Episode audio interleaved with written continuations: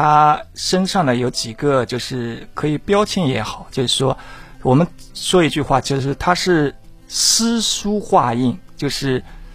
诗书画都是比较擅长的，非常传统啊，说是允称一代啊，特别是以他的这个书画就是比较著名。嗯，那么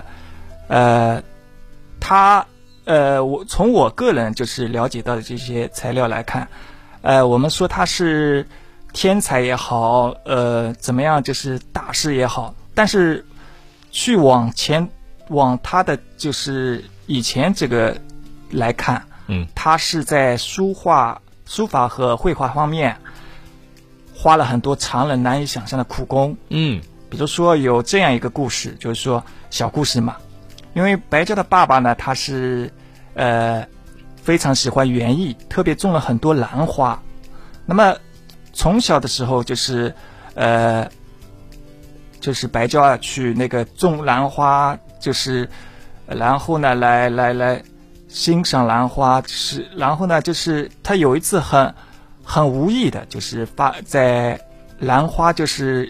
他有个灯光打在兰花上面嘛，哦，然后呢就出现了一个兰花的影子，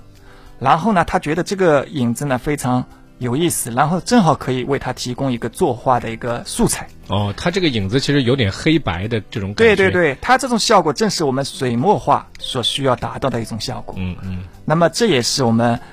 白胶的少年的一个勤奋学兰画的一个故事。那么也看出呃白胶的这个呃学兰花的一个与众不同处吧。